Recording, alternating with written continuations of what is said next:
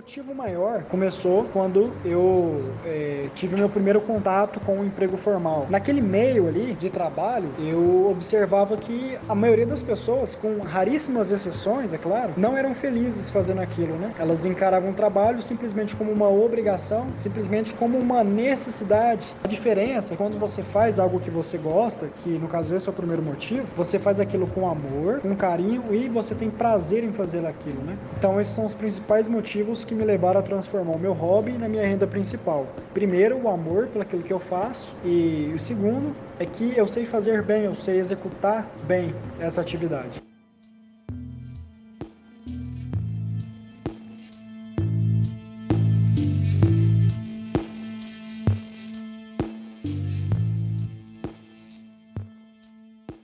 Sobrevivência. Substantivo feminino que indica o ato ou efeito de sobreviver, uma característica, condição ou virtude daquele ou daquilo que subsiste a um outro, segundo Oxford Languages. Na retranca de hoje, vamos falar sobre o emprego informal. Muitas vezes, a única forma de sobrevivência das pessoas frente à falta de oportunidades. Olá, eu sou Jonathan Dias em cada episódio, vamos abordar uma particularidade do desemprego, apresentando uma abordagem completa sobre o assunto para demonstrar os dilemas das pessoas que passam por essa situação. O setor informal foi o mais atingido pela crise causada pela Covid-19. A taxa de informalidade ficou em 38% no trimestre até outubro de 2020. Com a crise econômica instaurada, o tombo no trabalho informal por causa da pandemia interrompeu um processo de aumento desse tipo de ocupação. Alana Santos de Oliveira é responsável pela divulgação de informativos relativos ao desemprego do Centro de Pesquisas Econômico-Sociais da Universidade Federal de Uberlândia. Ela afirma que, por mais que a informalidade seja um aspecto crucial do próprio sistema capitalista, esse setor tem se transformado em um discurso para o empreendedorismo. Então, diante disso, a gente percebe que, na verdade, a informalidade é um aspecto crucial do próprio sistema capitalista e é inerente ao funcionamento desse sistema. No Brasil, se a gente segue essa abordagem, nós vamos ver que ela funciona como um arrefecedor do desemprego, né? É uma mola arrefecedora, porque ela acaba absorvendo as pessoas que não são incorporadas de forma institucionalizada. E de outro lado, ela acaba servindo também para regimentar a mão de obra, né? Controlar a força de trabalho, visto que essa informalidade ela vai funcionar como um amplo reservatório de mão de obra que acaba tendo impacto para as próprias condições dentro do mercado de trabalho formal, ou seja, o nível de salários, as condições que os trabalhadores nesse mercado formal vão se submeter, elas dependem em grande medida desse, desse setor informal para balizar o que, que esses trabalhadores estão dispostos a aceitar. Por fim, a gente precisa mencionar que mais recentemente a informalidade tem sido amplamente utilizada no discurso de liberdade e empreendedorismo, um discurso meio que global, né? Como um meio de desconstrução da participação do assalariamento e da proteção do trabalho na nossa sociedade. Então, a diferença maior que eu vejo em questão de tempo, atualmente eu consigo ter mais tempo livre para executar outras atividades que eu também gosto de fazer. Eu consigo ter mais liberdade em certos sentidos, né? Eu consigo colocar o meu valor naquilo que eu faço, ou seja, tem algo mais é, mais prazeroso do que você ganhar o, o valor que de fato vale o seu trabalho? Quando eu trabalhava de carteira assinada, eu tinha uma jornada fixa de trabalho a ser cumprida. Então, infelizmente, eu, o período que às vezes eu precisava me dispor para cuidar dos meus filhos, eu não conseguia. Porém, a partir da hora que eu passei a trabalhar para mim, eu percebi que esse período, esse tempo com os meus filhos melhorou. E a vantagem é que eu consigo trabalhar da forma que eu acho melhor. E infelizmente, quando você trabalha para a empresa, você tem uma jornada de trabalho fixa. Hoje em dia, não, hoje eu consigo flexibilizar.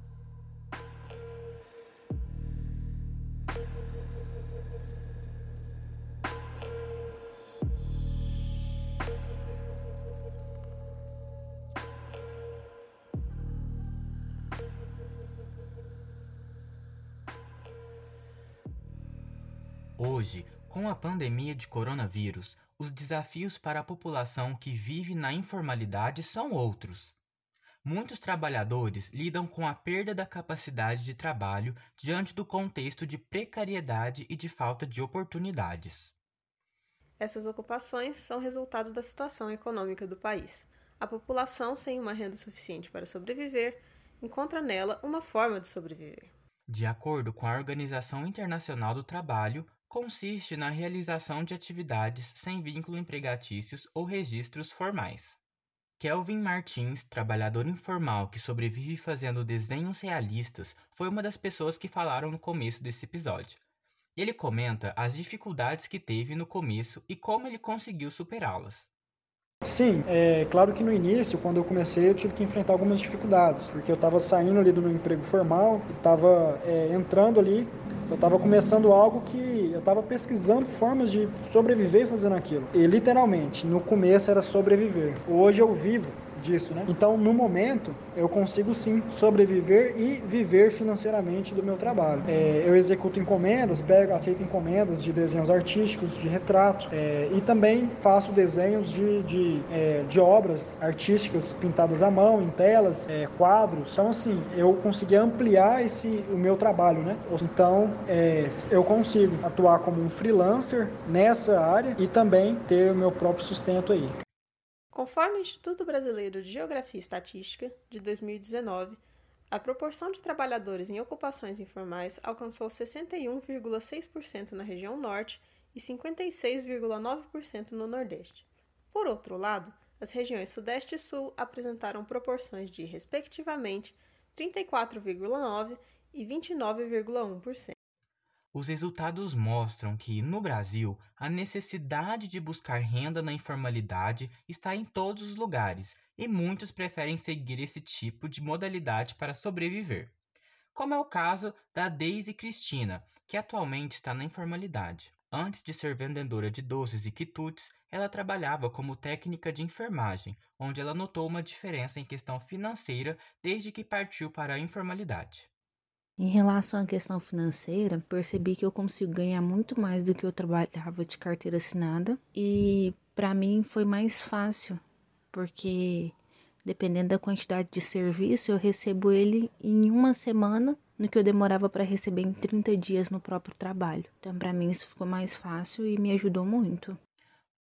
A falta dos principais direitos trabalhistas, como FGTS, INSS e outros benefícios, impactam diretamente na vida dessas pessoas no longo prazo. Quem está na informalidade já está fora dessa proteção, por exemplo, que a CLT oferece e passa então a contar cada vez mais com recurso à assistência social, principalmente em casos de crise, como esse que ficou escancarado com a pandemia da Covid-19, né? Os trabalhadores informais, eles foram os primeiros e os mais afetados dentro dessa crise. Os dados da PNAD contínua mostraram bem isso. Daí a imprescindibilidade de políticas públicas que ajudem a manter, que ajudem no processo de sobrevivência dessas pessoas, como foi o caso do auxílio emergencial então esses trabalhadores eles ganham menos que os trabalhadores formais em média. Eles não contam com a contribuição para a previdência, a não ser que eles façam isso por conta própria. Não possuem férias, não possuem décimo terceiro, licença maternidade, ou seja, eles não têm sequer o direito do adoecimento. O crescimento desses trabalhadores preocupa também não só pelo aspecto de justiça social que esses elementos naturalmente nos incitam, mas também da própria eficiência econômica, porque quanto mais gente na informalidade nós temos, menos contribuição previdenciária. E o que vai ser da previdência daqui a alguns anos então, se esse crescimento tão acelerado da informalidade continuar?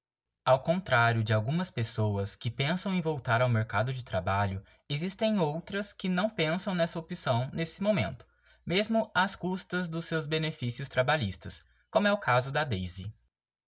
No momento, não, mas talvez no futuro, para tentar variar as pessoas que a gente vê no dia a dia, para conversar, para sair, para ver o mundo de uma outra forma, talvez sim. Mas em relação a custo e benefício, para mim é mais viável continuar trabalhando da forma que eu estou.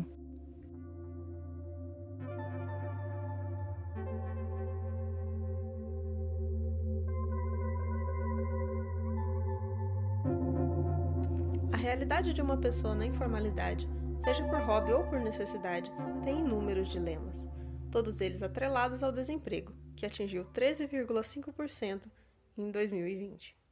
foi a maior já registrada desde o início da série histórica em 2012, de acordo com o Instituto Brasileiro de Geografia e Estatística. Particularmente, eu acredito que o único aspecto positivo do trabalho informal no Brasil é ele funcionar aí como uma mola de arrefecimento do desemprego, ou seja, ele ser uma solução, uma alternativa para quem não consegue ser absorvido pelo mercado de trabalho formal e nesse sentido necessita de alguma fonte de renda. É, por outro lado, os aspectos negativos são vários e eu acho que até mesmo esse que foi citado como aspecto positivo pode ser considerado negativo, uma vez que a informalidade funciona então como um mecanismo de não, é, não se olhar para a necessidade de desenvolvimento de um programa é, de, de geração de renda formal, de um programa que estimule é, o emprego do ponto de vista formal e qualquer programa nesse sentido passa necessariamente pelo investimento público, pelo gasto público. Não há outro caminho para isso. Os trabalhadores informais, na maioria das vezes, precisam se virar para sobreviver, porque isso não é uma tarefa fácil. Contudo, existem os que conseguem encontrar alternativas para sobreviver nesse momento. Para mim tem sido algo tranquilo, porque apesar do momento que nós estamos vivendo, é, como eu trabalho na parte de alimentos, foi uma área que não me afetou. Então, o tempo todo eu tenho uma saída. Independente do que eu faça, eu consigo vender, eu consigo me manter. Então, para mim, tem sido algo que ainda tem me ajudado muito. Se tratando de, de algo feito à mão, eu costumo faturar cerca de 70% do valor que eu cobro. Né? A outra porcentagem é de custo. Então, eu tenho alguns custos com relação a ela lápis, né? A papéis, é, gastos com relação à iluminação, que também é um equipamento que eu utilizo, né? Então tenho esses custos. Eu consigo manter aí a minha, a minha função, realizar as minhas atividades com, com êxito, né? Os dilemas apresentados nos trazem uma maior dimensão dos sujeitos e eles mostram realmente a realidade que apenas números não seriam capazes de mostrar. Encerra-se por aqui este episódio. Nossa série de podcasts Olhares aborda no próximo episódio o retrato do primeiro emprego no Brasil e sua relação com o desemprego. Não se esqueça de acompanhar o nosso site também. Lá você encontra mais conteúdo sobre a questão do emprego no Brasil. O link está na descrição desse episódio. Agora sim nos despedimos de você, ouvinte, e agradecemos por cada minuto que passou com a gente, buscando aprender ainda mais sobre o desemprego. Te convido a ficar antenado aos nossos próximos programas. Logo mais estaremos de volta com mais um Olhares.